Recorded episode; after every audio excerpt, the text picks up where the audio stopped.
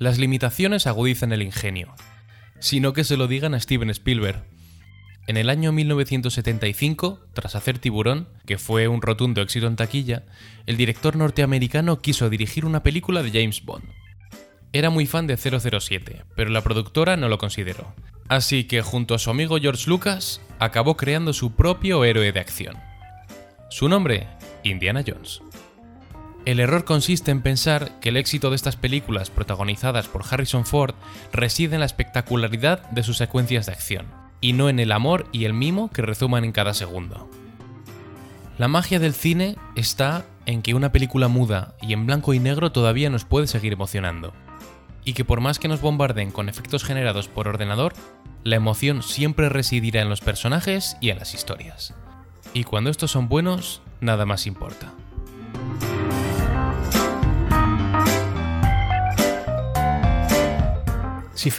Uncharted, bebiendo de Indiana Jones, quiere reinar donde Tomb Raider o Warcraft no dieron la talla. Y es que hasta ahora son muy pocas las adaptaciones de videojuegos que han conseguido hacer un contenido de verdadero nivel. Uno que sí lo consigue es Arcane, de la que hablamos esta misma temporada. Aquí tenemos Piratas del siglo XXI, un tesoro legendario de valor incalculable y enigmas por doquier para encontrar ese mismo tesoro. ¿Qué puede salir mal? Bueno, pues puede que un par de cosas o tres. Coged palomitas, no perdáis de vista vuestras posesiones de valor y sacad vuestra brújula porque empieza ya mismo Uncharted.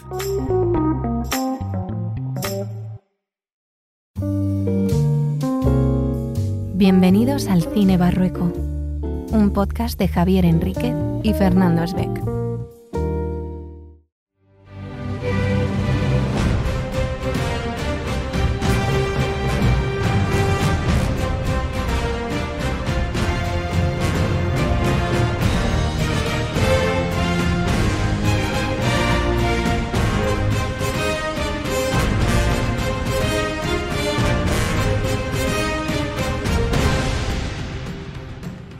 Sesión de cine barrueco, esta vez hemos proyectado Uncharted, película de 2022 dirigida por Ruben Fleischer.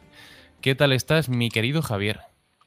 Muy bien, Fernando, con muchas ganas de volver a hablar de cine, volver a cine barrueco, pero muy poquitas ganas de hablar de Uncharted. Vale, ya más o menos empiezo a anticipar cuál va a ser tu opinión, pero permíteme, por favor, que antes introduzcamos a los invitados de hoy, que son por una parte Espe. Hola, ¿qué tal todos? Bienvenida de nuevo al cine. Y también ha venido a ver la peli nuestro querido y ya experimentado y veterano Damián Dam Defensor. ¿Qué tal estás? Pues después de 84 años sin haber grabado podcast, eh, tengo muchas ganas de volver y de em, poner a parir la peli. Creo que esta vez el título de Dan Defensor tendría que llevarlo yo. Hoy soy Dam Atacador. Vamos a empezar como siempre con unos datos sobre la peli. La peli, como bien decía, está dirigida por Ruben Fleischer, que ha dirigido películas como Bienvenidos a Zombieland del año 2009, que es su película más destacada. Más adelante, 30 minutos o menos, película de 2011, Gangster Squad, peli de 2013, Venom, película de 2018 y la secuela de Zombieland, Zombieland Mata y Remata de 2019. Uncharted ha tenido un presupuesto de 120 millones de euros y la película está protagonizada por Tom Holland como Nathan Drake. Hoy el público está incandescente. Mark Wahlberg haciendo de Sully, Sofía Ali haciendo de Chloe Fraser, nuestro querido Antonio Banderas haciendo de Santiago Moncada y Tati Gabriel, que es Braddock. ¿Qué os ha parecido la película? Adelante, chicos. Yo soy muy de peli de aventuras, me, recordaba muchas veces a la saga, bueno, no sé si hicieron dos o tres eh, de La Búsqueda, no sé si os acordáis, yo creo que la llamaron en Latinoamérica El Tesoro Nacional o algo así. Eh, y la verdad es que me ha parecido muy descafeinada. Yo creo que ha cogido cosas de Tomb Raider, ha cogido cosas de Indiana Jones, ha cogido cosas quizá incluso de James Bond. No sé, veo un poquito eh, un trasunto de, de James Bond en el personaje de, de Tom Holland, de Nathan Drake, pero venido a menos. eh, no sé, ha querido abarcar mucho y al final ha tocado muchos palos y no ha dado con ninguna tecla correcta. Continúo preguntando a nuestros invitados de hoy qué les ha parecido la peli. Bueno, intervengo yo primero para poder poner un poquito de mediación antes de que sigáis atacándola. A mí la peli me ha gustado. Las razones son claras. Es una película en la que está Tom Holland mazado, sin camiseta o con la camiseta mojada. Y yo es un producto que compro y consumo. Entonces, entonces, a ver, no sé qué esperabais. Mm, a mí me ha parecido entretenida y cumple su papel de entretener. Yo no he jugado al videojuego, con lo cual no, no puedo compararlo, pero como película así individual, de acción, de aventuras, no sé qué tenéis en contra. Mm, a mí mm, no es un película, pero yo de verdad que la volvería a ver. Lo hizo un mago. Sí, lo hizo un mago sin camiseta o con la camiseta mojada. Y a mí me vale. Así que te dejo a ti, Dan Defensor. Gracias, Espe. Pues mira, te cuento. Em, yo soy un amante de los videojuegos desde bien pequeñito. Entonces, da la casualidad que hace muchos años eh, se rumoreaba que iban a hacer esta peli, la de Uncharted, y por varios motivos, pues parece ser que la cancelaron, otra vez volvían, la volvían a cancelar, ponían un director, cambiaban. Y yo decía, uff, cuando pasa eso, mm, no me transmitía, no me transmitía buen feeling. Hay otras sagas de videojuegos que también quisieron adaptarse a película, que no se atrevieron a dar el paso, como por ejemplo Bioshock, que es eh, también otra saga que me flipa.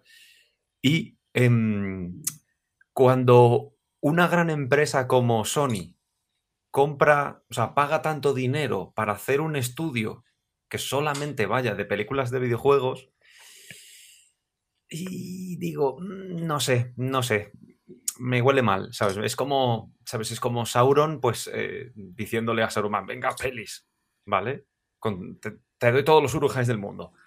Em, a mí la peli, desgraciadamente, no me ha parecido, no me ha parecido buena. Principalmente porque creo que para verme una peli de aventuras que sea entretenida y que sea divertida o que diga, ostras, qué guay, para eso me veo las antes mencionadas por Javi. Por ejemplo, me, vería Indiana Jones, me podría ver, te diría, eh, la de Lara Croft, a lo mejor, bueno, no lo sé. Pero a mí Pero por ver a... Sí, perdón. Por ver a Angelina Jolie, no por ver a... Sí, a lo mejor Angelina Jolie... Porque las pelis... Por el tema de, ¿sabes? Del recuerdo. Pero es que lamentablemente como han... Eh, al ser una peli en la que han tenido mm, un, chorro de dinero, creo que podría haber salido algo mejor que esto. ¿Qué pasa? Que yo creo que se ha aprovechado un poco del efecto arcane de decir, oh, adaptación de videojuego, bien, ha salido bien. Pues ahora yo creo que va a ser una moda, va a ser una tendencia en la que van a meter muchas. Van a, meter, van a empezar a sacar muchas pelis basadas en videojuegos. Y yo no sé si eso es bueno. Y para empezar, Uncharted no creo que haya sido. No creo que haya sido un buen comienzo, para mi gusto. Yo creo que este podcast va a estar muy equilibrado porque Javi y Espe no son por lo menos jugadores habituales de videojuegos, pero tanto Damián como yo sí. Y no sé si coincides conmigo, Damián, pero todavía los fans de los videojuegos seguimos esperando esa gran película, ¿no? Esa, esa gran película que realmente consiga traer al cine una historia conocida, pero que eh, se adapte al, al, formato, que no sea solamente la traslación del videojuego. Y todavía seguimos esperando esa película. Dicen los que la han visto, yo todavía no la he visto, que la película de Pikachu, a pesar de ser una película más infantil, puede estar bien.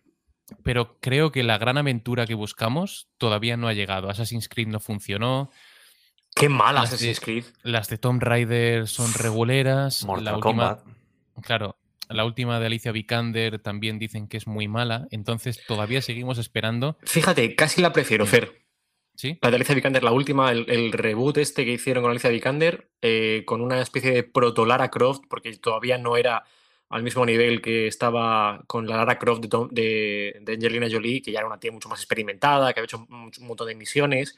La de Alicia Vikander era una Lara Croft mucho más primigenia, mucho más eh, en pañales, por así decirlo. Sí, coincide con el reboot que hicieron precisamente en videoconsolas.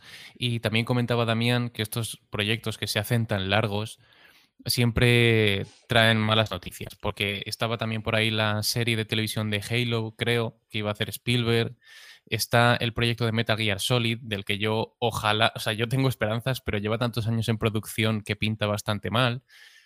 Y no sé, yo creo que solo de los proyectos que están en preparación ahora mismo, eh, tengo esperanzas en The Last of Us. Y va a ser la serie de televisión para HBO, que es un producto de Naughty Dog y de, PlayStation.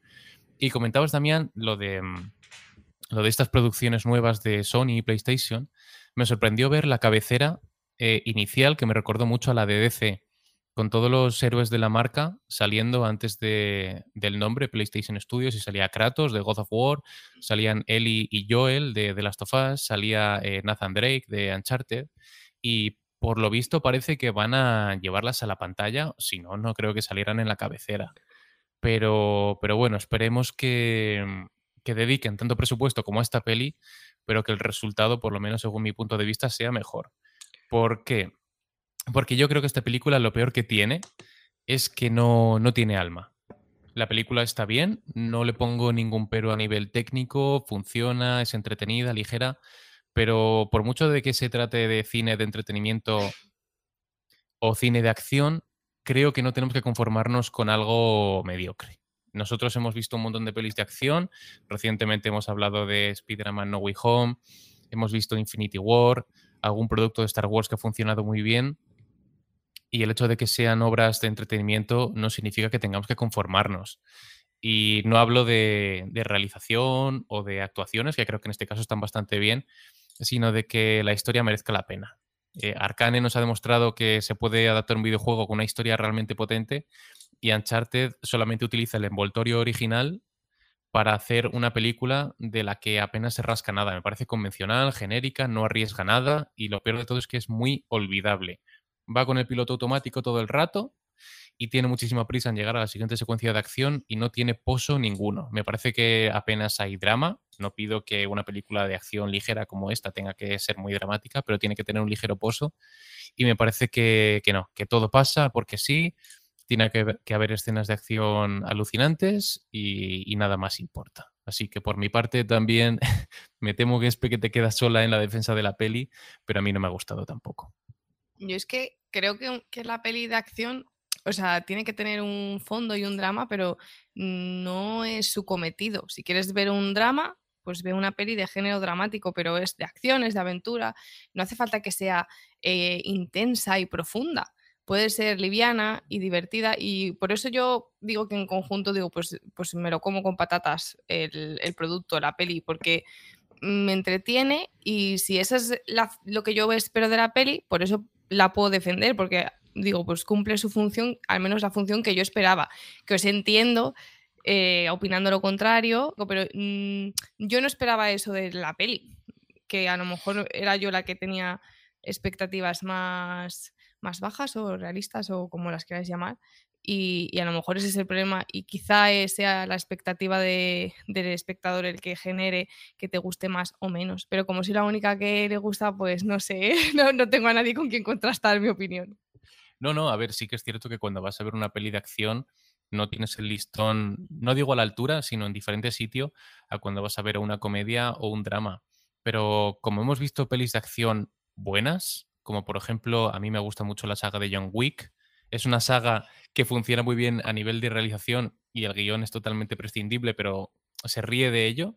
Hemos visto las últimas películas de la saga Misión Imposible, que también juegan a ser cada una, cada cual más espectacular y, y disfrutas del espectáculo. Pero por eso insisto, que son pelis de acción que a pesar de ser para todos los públicos y con vocación de universal, funcionan muy bien y, hacen cosas que realmente son arriesgadas y merecen la pena. De esta peli es que no destaco prácticamente nada, nada me queda en la memoria. Tengo apuntado una escena que, mira, es de una película de hace mucho tiempo, de Toy Story 1, y que demuestra que una escena de acción o una secuencia de acción puede estar bien escrita la secuencia de la persecución final, cuando Buddy tiene la cerilla en el bolsillo y está con Buzz e intentan hacer una cosa, pero eso sale mal y Buddy recuerda que tiene la cerilla en el bolso. Una escena de acción que tiene escritura de guion, que funciona, que es emocionante. Y en Uncharted es emocionante por avasallamiento de elementos en pantalla, como la escena del avión, que es la más conocida del juego y la más espectacular de la peli, pero por lo demás no destaco nada de nada. Yo he de decir que eh, en este caso, por ejemplo, la peli, lo que me ha pasado con la peli de Uncharted precisamente es que he notado mucho, o sea, cuando tú vas a ver una peli, eh, La Misión Imposible o las de John Wick, em, sabes que aunque, aunque la peli, eh, o sea, la peli está como muy contextualizada, por así decirlo, como dentro de su universo, y procura ser, eh, iba a decir responsable, no responsable, sino que intenta ser lógica dentro de su propio universo. Por ejemplo, acabas de poner la, em, acabas de decir lo de la escena de, de Toy Story. Son juguetes que están intentando hacer algo a cabo que dentro de lo que es eh, la lógica de su universo, dices, vale. Pero es que aquí la escena del avión en Uncharted a mí me parece me parece demasiado ridícula. Además hay demasiadas escenas durante la peli que me parecen ridículas. Que yo lo, estaba viendo desde fuera y digo, pero esto es ridículo. Y esto que está pasando a continuación es ridículo. O sea, mira que no me gusta ser hater, no me gusta ser eh, como el que no está hoy, nuestro queridísimo Carlos Vasallo. ¿Cómo aprovechas que no está? Eh? pues os, lo juro, que yo no, me gusta ser hater, es más, yo tiendo a ser más como Espe y cuando veo una peli que no me gusta digo, ay, venga, voy a intentar animarla y defenderla, pero es que hay, pero es que esta peli, joder, yo creo que lo malo que tiene esta peli es que es absurda, tiene cosas muy absurdas y sobre todo que, que no se toma en serio o que hay cosas que son tan absurdas que tratan al espectador como si fuera idiota. Sobre las películas que se toman poco en serio, puede llegar incluso a ser una ventaja, porque llegado a un punto, la saga a todo gas, que, bueno, ya va para largo, dejó de tomarse en serio a sí misma y fue cuando empezó a funcionar, porque ya las fantasmadas que aparecían en la propia peli, la película se las tomaba en broma a sí misma. Entonces, cuando tú estás viendo, creo que es la séptima, y atraviesan con un coche un rascacielos para llegar a otro. Y ya, si la primera vez es ridícula, lo vuelven a hacer una segunda vez y ahí la peli está eh, entablando un diálogo con el espectador diciendo, vale, sabemos que las normas ya no existen, vamos a romperlas y a jugar con ellas. Pero Uncharted no sé qué es lo que quiere ser. Si quiere ser una película de acción real, si luego en la parte del avión, cuando se pega trastazos que matarían a cualquiera, ahí es más videojueguil. Entonces, no sé si sabe lo que quiere ser. John Wick es una película que se ríe de su propio guion. Es ridículo y ya tú partes eh, viendo la película sabiendo cuál va a ser el lenguaje de la propia historia. Pero aquí no sé si tienen claro el tono que quieren tener, porque a mí me recuerda más a un tipo de película más parecido a Spy Kids, digo, por, por hacernos una idea de la liga en la que juega, a la propia Indiana Jones, porque para empezar, yo tenía apuntado que es una película que reniega tanto de la violencia que, ¿sabes? Porque nosotros cuando vimos Indiana Jones es una película que hay, matan a un nazi con una hélice de un avión. Hay un primer plano de cómo se derrite un tipo. Eh, hay un sacrificio humano y una persona le extrae el corazón del pecho a un señor. Entonces, no sé, eh, intenta ser tanto para todos los públicos que al final se queda en nada. Nate no mata nunca a nadie, la gente se cae, él no los mata. Entonces llega un punto en el que dices, se nota mucho que es una película hecha por un estudio, eh, tomando a, los guionistas eh, por el pecho y diciéndoles lo que tenían que escribir, y es que nada tiene peso, nada importa, son secuencias de acción individuales, no sé. Bueno, ya terminado de mi intervención, continuamos en zona sin spoilers. No lo he dicho antes, pero en esta primera parte del podcast no vamos a dar detalles argumentales. Y más adelante, cuando ya desvelemos detalles de la trama, lo avisaré. Javierín. Mira, me estabas diciendo, o estabas diciendo que, no sabes a qué público va dirigido, no sabes qué, profundidad quieren tener, no sabes qué, tono quieren eh, mostrar en esta película. Y yo estoy seguro de que, como tú decías, Spy Kids no es que sea un referente, pero sí que puede que sea un público objetivo muy similar, porque diremos que en esta peli hay alguna muerte, no diremos quién todavía, por como decía Fernando hace un momento, estamos en zona sin spoilers, pero hay una muerte en la que eh, en condiciones normales esa persona con ese tipo de muerte sangraría una barbaridad y aquí ves que es, una línea pintada con un rotulador rojo. Ahí te está diciendo que el, público al que quiere llegar es a todos los públicos. No es que sea un Toy Story, como también mencionabas antes, que es para todos los públicos, pero aquí sí que es verdad que a lo mejor para un mayores de 13, quizá, sí puede ser.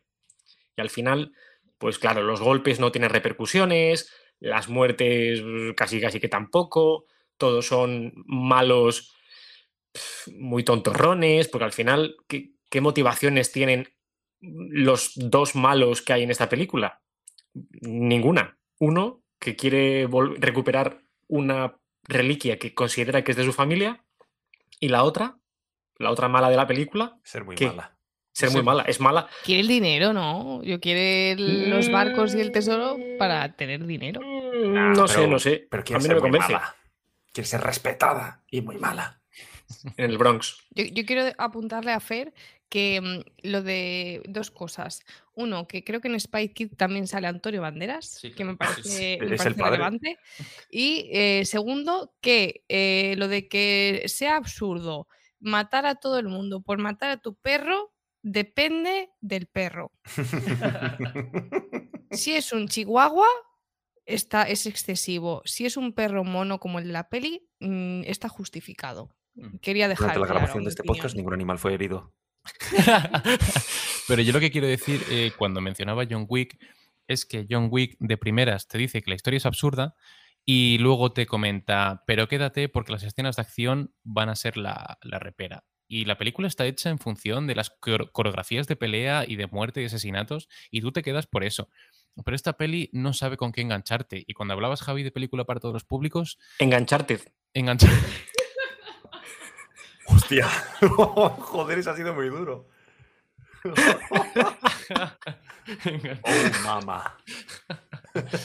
Está, está en el límite de chiste malo, pero nos hemos reído, así que hecho. Es bueno. Es bueno, es bueno.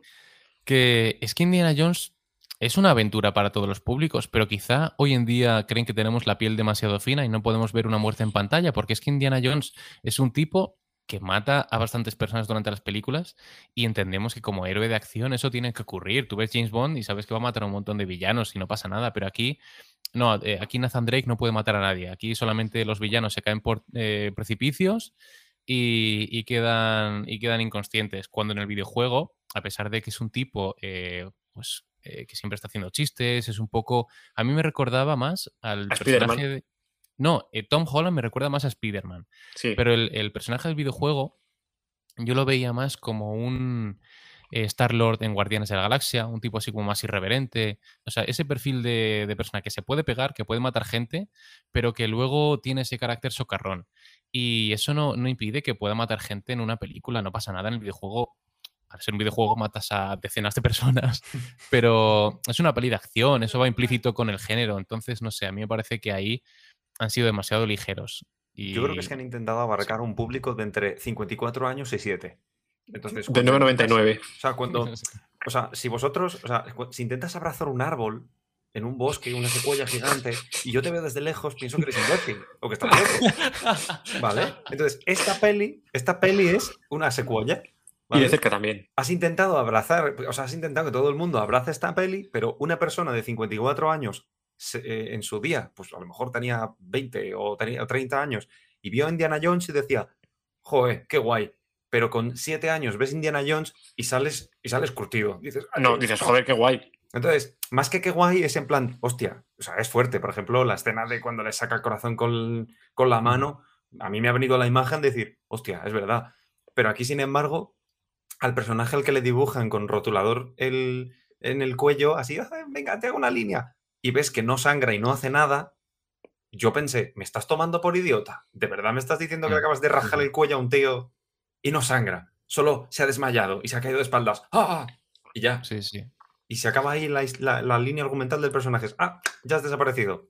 Tenía un gran poder de coagulación. Sí, sí. Y, y también me ocurre con los lacayos. El escocés este. O sea, yo entiendo que pasan las pelis de James Bond, que está el malo bueno, o sea, el, malo malo, y luego tiene un subalterno. Y aquí, como hay cuatro malos, son cuatro malos todo el rato, ¿sabes? No es un ejército que pueda tener el villano y, Nathan Drake se va deshaciendo de ellos, sino que son los cuatro de siempre todo el rato y que podrían tener un poquito de gracia, ¿no? Ya que salen constantemente y que haya ahí un diálogo cómico más allá del chiste del acento. Pero, pero no sé. Eh, no sé si os parece, si tenéis algún último apunte. Y si no, pasamos a la zona con destripes argumentales. ¿Vale? Pero que, mira, pequeño apunte, lo que acabas de decir, que un villano te intente matar disparándote con armas e intentando clavarte cuchillos y que tú le pegues con ramos de flores y con, y con ¿sabes? Si se la devuelvas mm, con un- coñas, con bromas, por ejemplo, la de la piña colada, es como... Ay, Dios mío. Es, es- es como, ¿no os dais cuenta de que eh, mm, el, el- el malo que intenta ir de malo y el, y el, y el protagonista como desacreditándole queda demasiado ridículo. A mí por, por lo menos me, me pareció demasiado ridículo. No sé si os acordáis que está Nathan preparando un cóctel Sí. al que dices tú que era escocés, que yo pensaba que era alemán, fíjate. También lo. Sí. Entonces de repente le ve que está ahí agitando la costelera y le dice, "Hmm, ¿qué tipo de cóctel pega contigo? Ah, sí, piña colada. Es como, oh, y se ríe nadie en la sala. claro, se ríe nadie y para luego arrearle con la costelera o para arrearle con una botella. Sí. Entonces es como, ¿te has dado Para cuenta de justificar que el adiestramiento de Tom Holland eh, durante la semana que estuvo aprendiendo a hacer cócteles. eso es? Absurdo. Y pero lo que decías de las películas infantiles, y has mencionado la escena del corazón de Indiana Jones y el templo maldito, que es bastante fuerte, pero recordar que en el en episodio 4 de Star Wars intentaba decir el subtítulo de la peli, pero no me viene. Una, nueva, esperanza. Eh, Obi-Wan le corta el brazo a un monstruo en la cantina. Y el brazo se ve en el suelo con un charco de sangre. Y es una película para niños, pero para niños a los que no tomo por tontos. ¿Sabes? No sé, un niño de 7, 8, 9, 10 años ya puede ver algunas cosas. Y en esta peli, al niño le va a parecer ridículo ver la línea en el cuello del personaje que palma, y al adulto le parece aún más ridículo. Vamos con la nueva edición del test picadito de Cine Barrueco.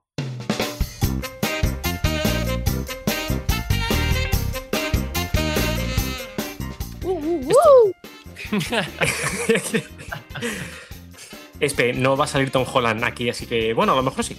Ya veremos. Yo, yo espero que sí. Vale. Tenemos tres preguntas, cuatro posibles respuestas. Es un tipo test, como podéis ver. Y la primera pregunta va a ser para Esperanza. ¿De primera pregunta. Los pezones de Tom. Depende del frío que haga.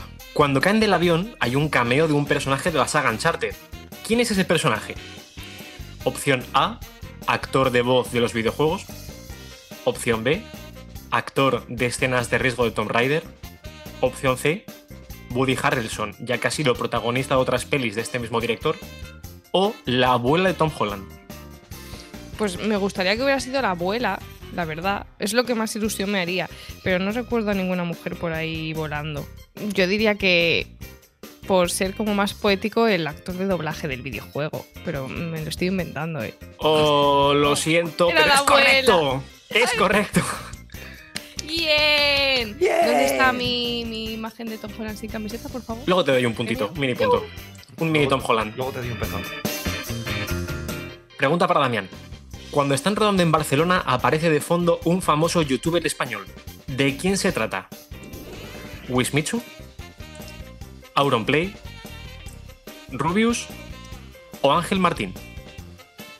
La número 3, Rubius. Era la letra C, pero vale, Rubius. Esa. Efectivamente. Y para Fernando, una de un poquito más cultureta. El anillo que lleva Nathan Drake al cuello tiene una inscripción en latín. ¿Qué dice exactamente? Sic mundus creatus est, sic parvis magna, sic transit gloria mundi, o si me pisas lo fregado te mato. Me gustaría decir la cuarta, pero si quiero acertar tengo que decir Parvis Magna, que es un lema que se repite constantemente en los videojuegos. Y si me dices lo que significa, te ganas una buena ración de callos con garbanzos. Yo, vegetariano, diré que creo que era mm, hacerse grande desde lo pequeño. Sí, lo dicen en la peli, pero no lo recuerdo bien. La grandeza nace desde las pequeñas cosas. Muy bien, pues mini punto para todos. Y ahora mismo ya damos comienzo con la zona con spoilers.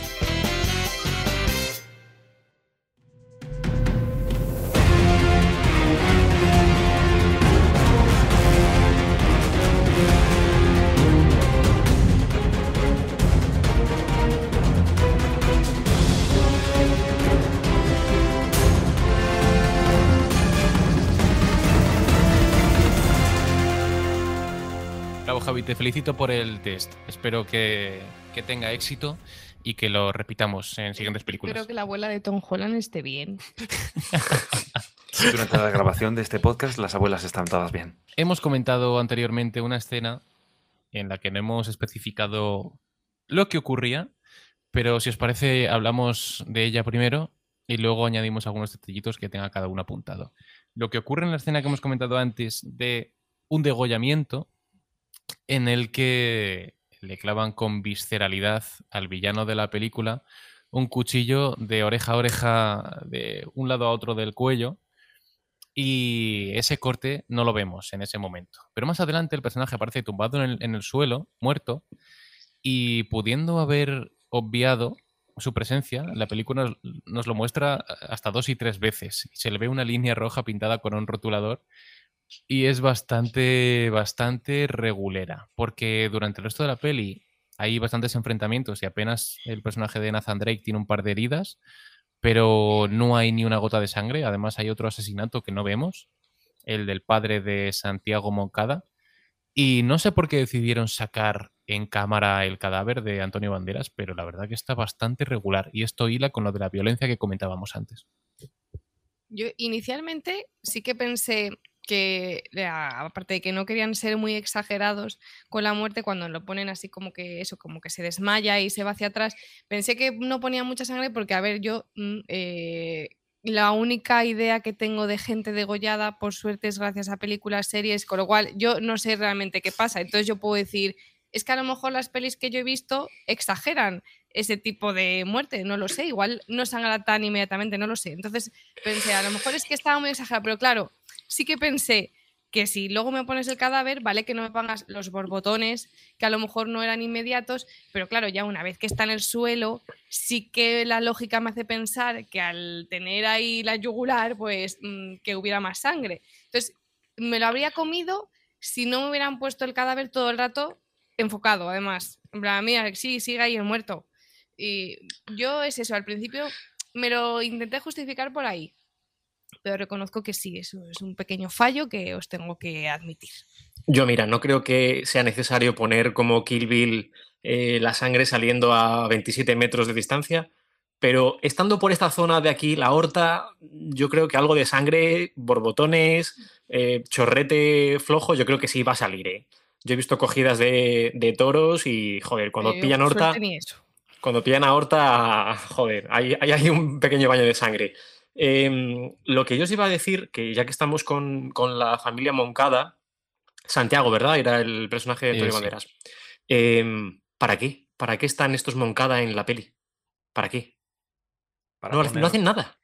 Para poner la, familia, o sea, es el, villano rico que tiene pasta y que por el protagonista es pobretón o que tiene menos recursos y el villano pues lo, ¿Sabes? Es eh, la facilidad del guion. De no sí, soy rico y puedo llegar a todos sitios, sí. puedo comprar todo.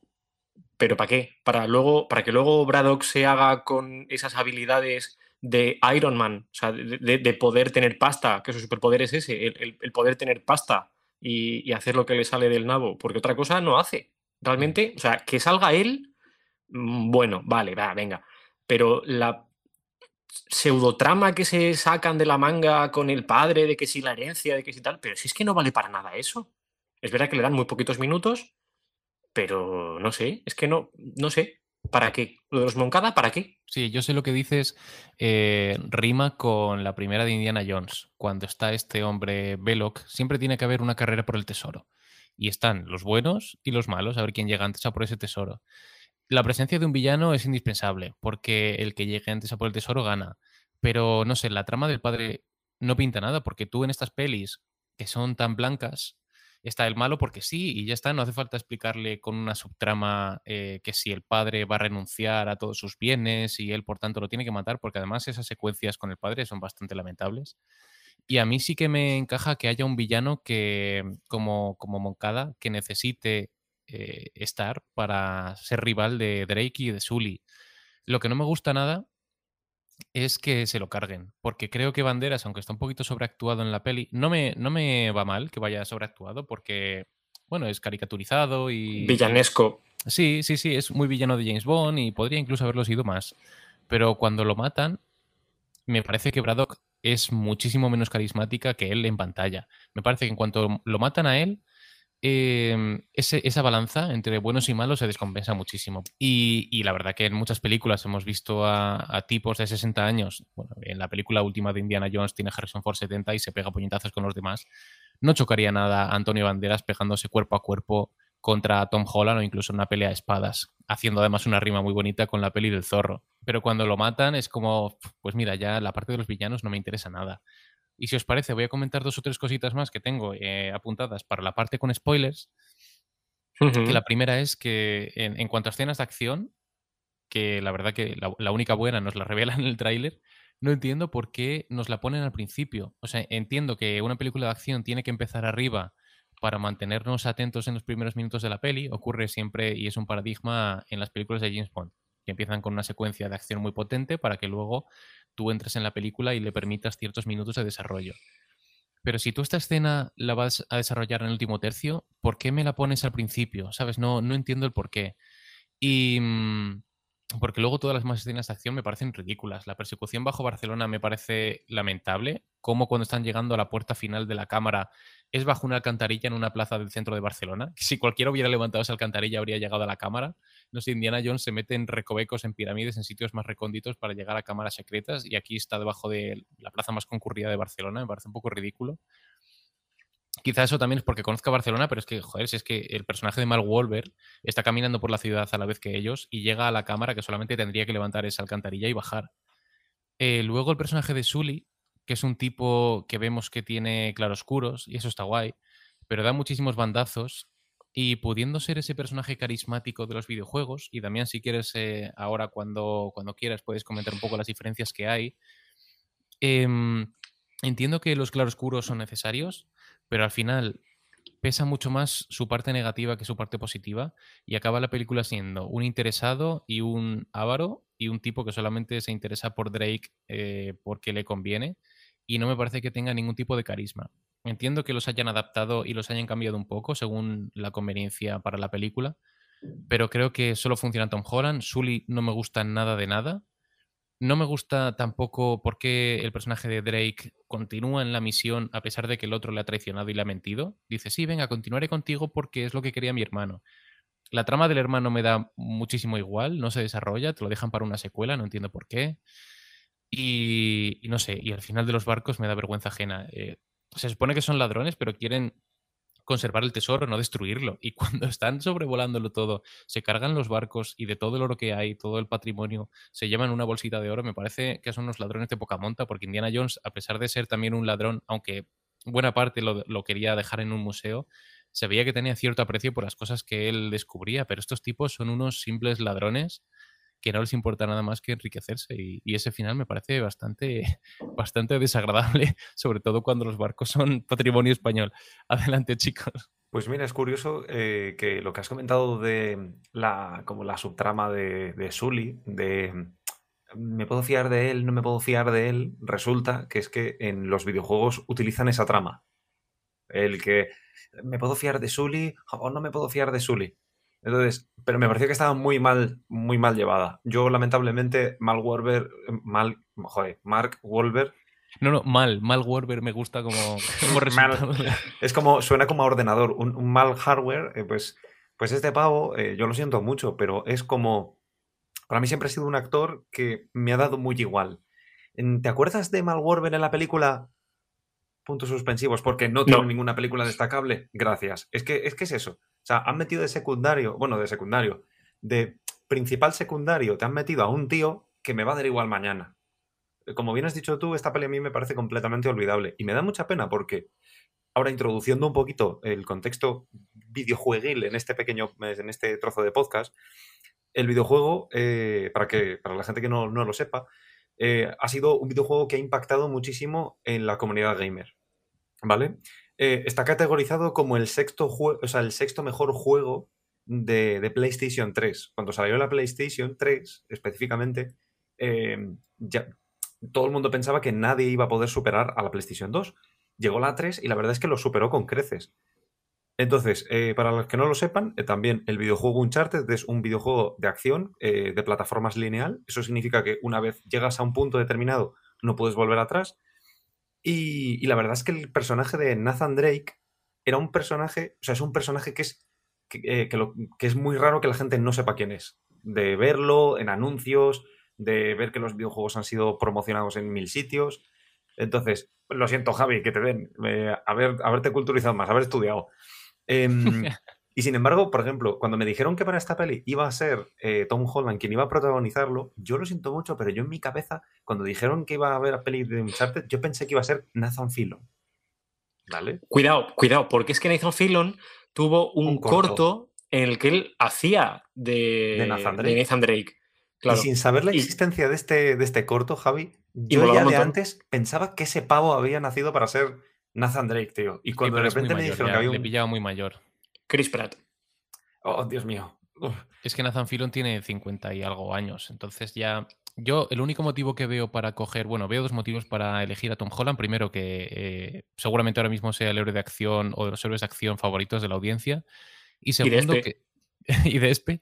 Y si es una saga que quieres... Bueno, si quieres hacer una saga, tal y como parece, y no te importa que pasen muchos años, porque ahora Tom Holland se va a tomar un descanso de la actuación y a lo mejor la secuela la hacen dentro de cinco años, como es tan joven, vas a poder continuar con él mucho tiempo. No es como cuando coges a un James Bond a lo mejor mayor y ya ronda los cincuenta y pico y se va quedando viejo.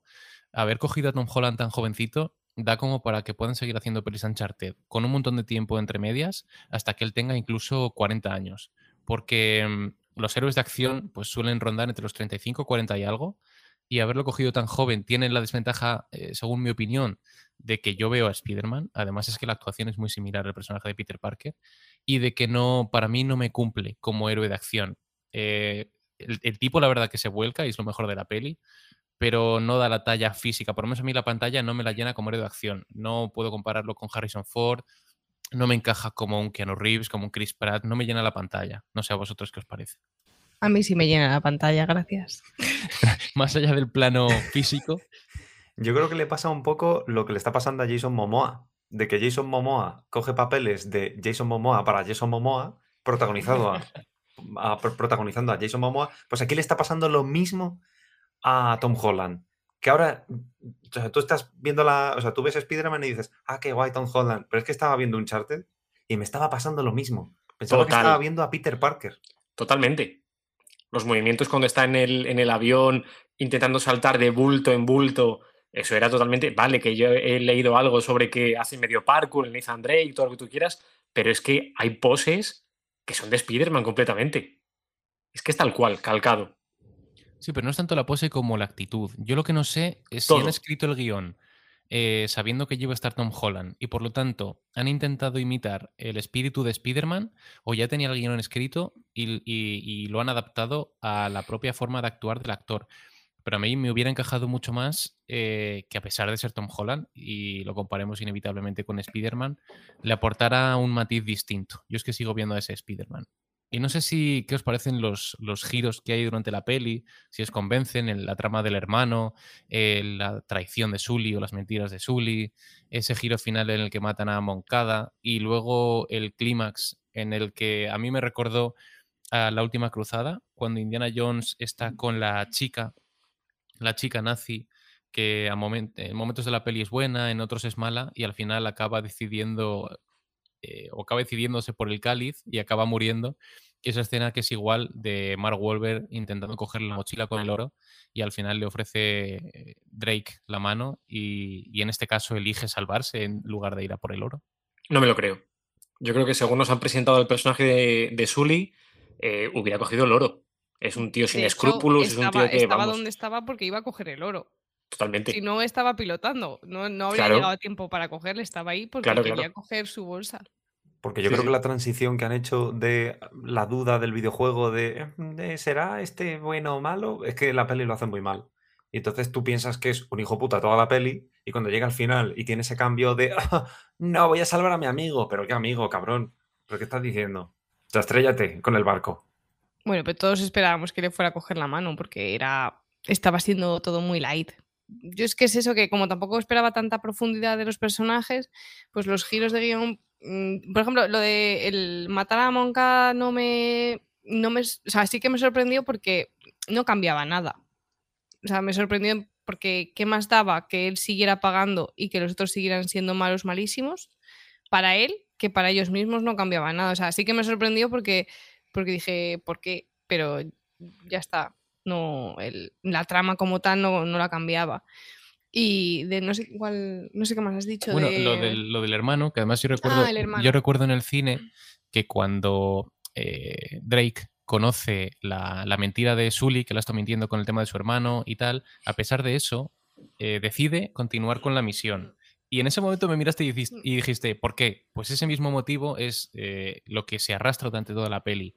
Nada tiene peso, las cosas no importan. Vamos de escena de acción en escena de acción sin que haya un ligero pozo. Y yo creo que el motor inicial era potente, que es la búsqueda del hermano, pero es que eso no importa nada y han decidido dejarlo para una secuela pero incluso la búsqueda del hermano, y mira que a mí me ha gustado la peli, pero eso no quita que no pueda encontrarle defectos que tiene.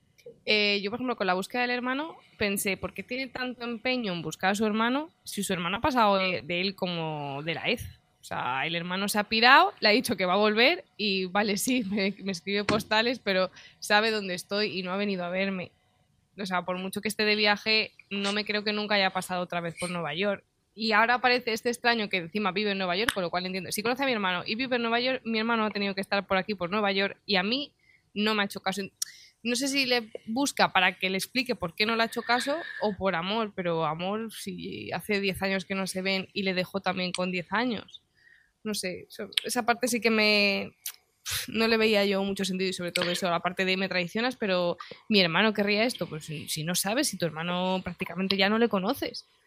Pero hablando de la trama del hermano, que aparece en la escena postcréditos en una revelación que le importó a nadie, eh, a nivel de guion hubiera sido mucho más potente que el hermano hubiera ido siempre un pasito por delante y que ellos buscaran a la par el tesoro, porque encontrar el tesoro significa encontrar al hermano o viceversa y que pudieran haberlo encontrado en el último tercio de la peli y haya eh, ese clímax emocional de Drake encontrándose con su hermano, eh, preguntándole qué ha pasado durante todo este tiempo, seguramente hubiera estado encerrado en algún sitio y no pudo ir a verlo, pero dejarlo para la secuela interrumpe el único motor dramático que tiene la película y no, no le veo el sentido. Yo realmente haberlo dejado para la secuela cuando ni siquiera el actor que lo interpreta es alguien conocido y en esa escena post créditos que se supone que nos tiene que impactar, no lo termino de entender.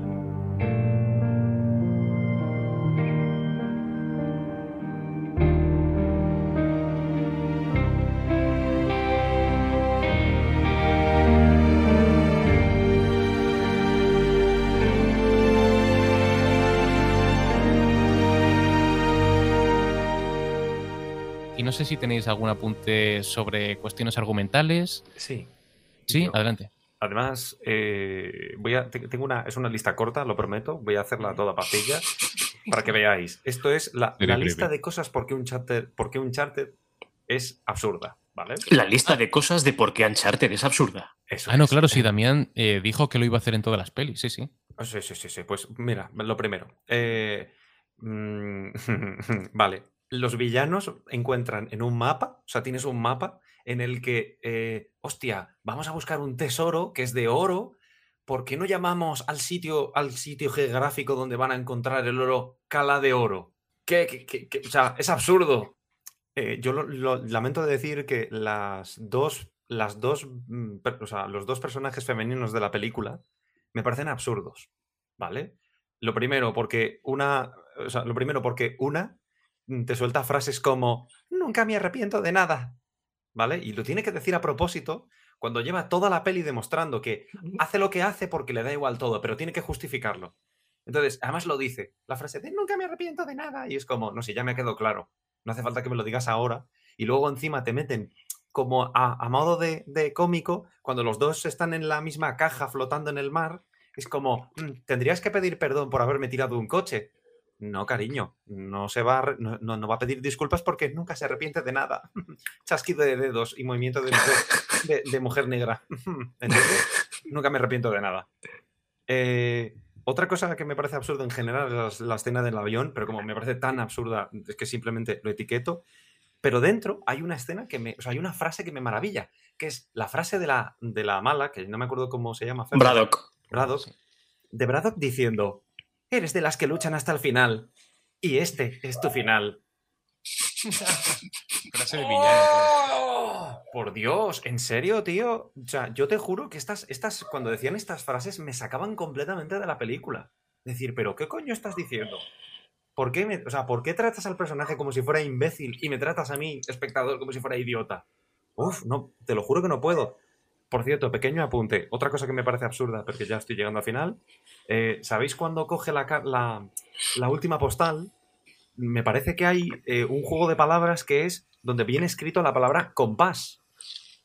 Y de hecho, eh, lo- en, espa- en español decidieron traducirlo como brújula, cuando en realidad el pavo coge las dos cruces y hace un como compás. Sí. Es absurdo. Es que compás sí que es brújula. Sí, pero también la traducción es compás. O sea, se puede utilizar las dos. Y Sí, pero yo, yo aquí tengo, yo aquí tengo algo para, para afianzar un poquito más tu, tu ítem. Y es que cuando junta los do- las dos patas del compás, de las dos llaves, Ajá. solo marca el norte. ¿Y por qué no la del sur? Claro. Ah. O sea, él dice, vale. es, como, es como la escena del ascenso de Skywalker cuando decide poner la daga en cualquier sitio. Exactamente igual. Dice, vale, la del norte. Coño, pero exactamente igual, la del sur. ¿Por qué no? Eso es. Es que no se llama, no está al lado de Cala del Oro. Igual era agua, como en los barquitos, ¿sabes? Agua. No sé, acojonante. Y oye, y Danián, otra cosa que a lo mejor no te has dado cuenta. ¿Cómo coño meten en esa cueva los barcos? Ah, ¿qué te crees? Que no lo tenía apuntado en mi? Vale, vale. O sea, no sé si os dais cuenta, es que me pareció súper absurdo que yo salí Coño. del cine diciendo, pero nadie se ha preguntado cómo ha metido los barcos. Pero si es que lo, lo peor es que si, si incluso me pones como que la entrada de la cueva ha habido un derrumbamiento, porque los, ¿cómo lo llaman? Los, los ocho, otra cosa que te da igual, que son los... Los 13 o 14 de, de sí, Magallanes. Los 13 o 14 de Artacanes estos, que, o, los, o los 9 o los 8 mm, menos importantes, porque a nadie les importa el nombre de los náufragos esos. Dices, joder, para ocultar el barco, que yo qué sé, que hagas, que dispares con un cañón a la entrada de la cueva, hagas que se caiga y que se vea que ha habido un derrumbamiento y que te tienes que colar por un agujerito pequeño, le daría sentido, pero es que ni siquiera se molestan en dar explicación a eso. Simplemente ves una cueva, ¿sabes? Una jungla y en medio de la jungla un agujero con dos barcos que dices, ¿de verdad? ¿Nadie? O sea, eh, pero es que encima, qué bien, qué bien les ha venido que el tamaño del agujero sea perfecto para que salgan los dos barcos, uno por uno. Oye, y que, no estaban las, y que no estaban las maderas pochas, ¿eh? Después de 500 años. Que era Es madera increíble. española. Joder, de roble español. No, pero yo creo que a lo mejor sí que la cueva estaba abierta y sí que la pudieron derrumbar. Lo que pasa que han pasado 500 años, pues ya no se nota que la piedra es nueva, ¿no? Al final tiene además la erosión constante del agua. Pero ¿por qué lo tienes que justificar? No, hay- no hace falta que lo justifiques. Si la peli te ha gustado, no pasa nada. Bueno, déjame, yo dije que iba a defenderla y estoy intentando cumplir mi papel, ¿vale? Uy, Espe, me parece que hoy duermes en el sofá. No pasa nada. Entre tanto, yo sé que yo agradezco que entre tanto garrotazo a la peli haya alguien que vaya a darle un besito en la herida y a poner una tirita. Yo lo agradezco. ¿Vale? Esa soy yo. Dami, comentabas lo de la chica y... ¿Qué pasa con la chica? eh, Chloe se llama. Y mm, la verdad que es, es destacable que hasta ahora no la hayamos mencionado y eso indica lo poco que nos importa o lo poco que nos ha calado, ¿no? Porque si hasta los últimos minutos del podcast no hemos hablado de ella cuando es un personaje bastante relevante, me parece a mí que dice bastante de- del propio personaje. Y me hubiera gustado un rollito de eh, nos gustamos el uno al otro, pero también nos odiamos, que ocurre en la segunda de Indiana Jones, que eh, Indiana y la rubia, que no me acuerdo cómo se llama, eh, se odian el uno al otro, pero no pueden ocultar que se gustan. Y durante toda la peli se están diciendo tonterías, se están empujando, se están maltratando, y luego al final se lían porque se gustan. Y si aquí hubieras puesto un interés romántico, hubiera tenido ese doble juego de películas antiguas de James Bond, de la chica que me traiciona, pero luego vuelve porque nos gustamos, y ese juego, como hoy en día los personajes ya no se pueden liar, pues no existe, y me parece que hubiera quedado bastante bien. Pero es que a lo mejor el interés amoroso no tenía que ser una chica, a lo mejor eran ellos. Con Sully y Nate.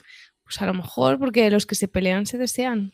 Joder, pues si se pelea con todo el mundo. Se pelea con el escocés alemán, se pelea con las dos chicas, se pelea con su hermano, se pelea con Sully, se pelea con todo el mundo. Joder, a O todos sea, los desea. a Eso, todos. eso es Pepe Azor, que ya se preparan ahí con Tom Holland. Solo faltas tú. Joder, que no me han invitado. Chicos, no sé si tenéis unos últimos apuntes, pero si no, yo me dispongo a entrar en la parte de escenas favoritas.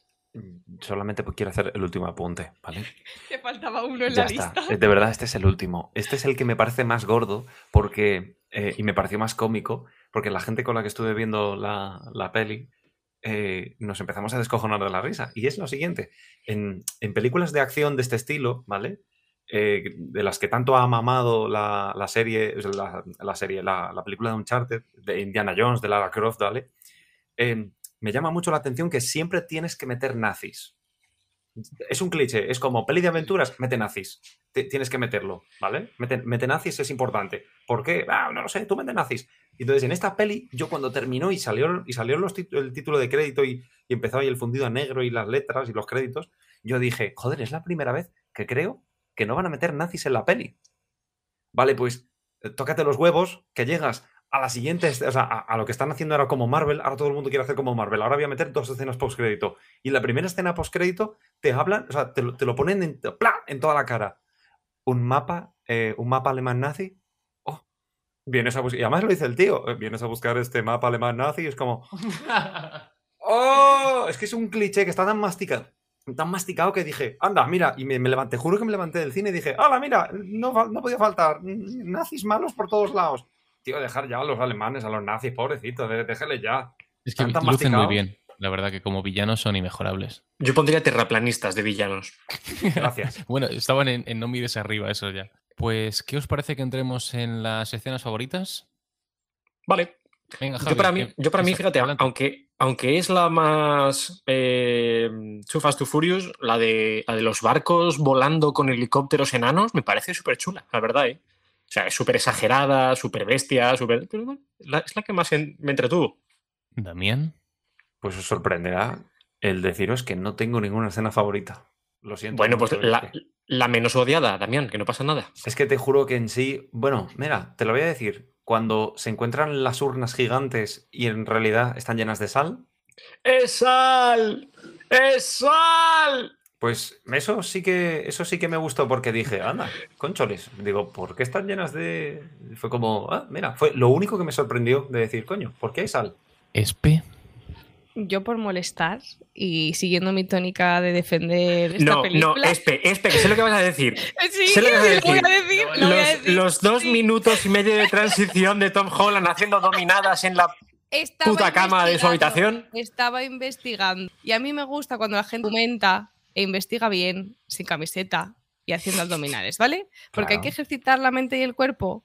Y a mí, pues me pareció una escena muy completa, la verdad.